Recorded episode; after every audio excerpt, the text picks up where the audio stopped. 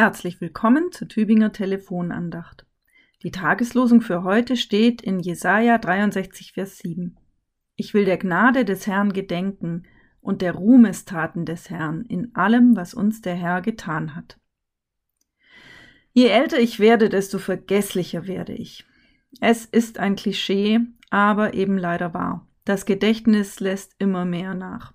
Wo habe ich meinen Schlüssel nochmal hingelegt? Wie hieß noch gleich die Ärztin, mit der ich gesprochen habe?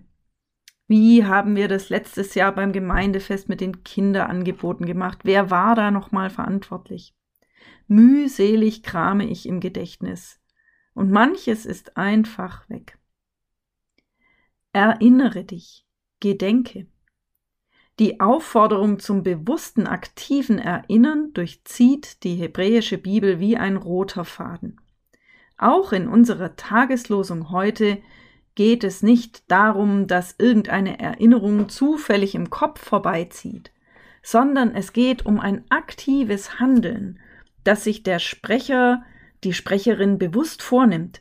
Ich will der Gnade des Herrn gedenken und der Ruhmestaten des Herrn in allem, was uns der Herr getan hat.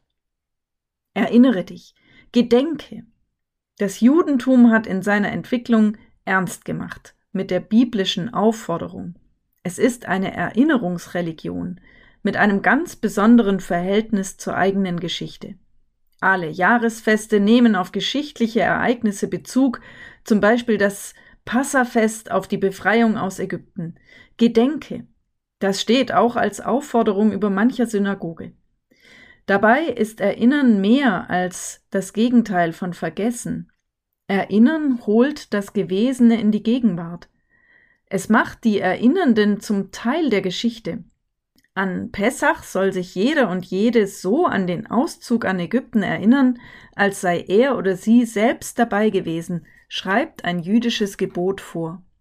Erinnern verbindet Vergangenheit und Gegenwart, und mehr noch, es verbindet uns mit dem Heiligen, denn Gott, der damals wirkte, ist derselbe auch heute.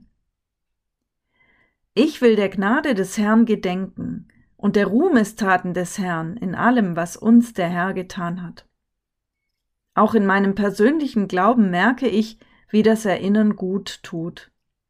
Es gab sie immer wieder, diese Momente, in denen ich ganz, ganz sicher wusste, hier war Gott am Werk. Als ich einmal als Kind vor dem Ertrinken gerettet wurde zum Beispiel, oder als unsere Kinder geboren wurden als ich eine sehr gläubige Frau in Frieden sterben sah und zutiefst wusste, sie geht zu Gott. Manchmal, wenn ich Gott suche und mich frage, wo bist du, dann erinnere ich mich ganz bewusst an diese Situationen, und das Erinnern hilft. Es relativiert die Zweifel, es tröstet mich und baut mich auf. Erinnere dich, gedenke. Auch unsere Religion, das Christentum, ist eine Erinnerungsreligion, das diesen roten Faden der biblischen Botschaft aufnimmt und ihm folgt. Wir können uns bewusst erinnern oder sogar etwas zum Erinnern tun. Auch wir haben ein Erinnerungsritual. Unsere aktive, bewusste Erinnerungstat hat Jesus begründet. Das tut zu meinem Gedächtnis. An das Abendmahl erinnert mich der Lehrtext für heute aus 1. Petrus 2, Vers 3. Ihr habt schon geschmeckt, dass der Herr freundlich ist. Das alles kann nämlich Erinnern sein.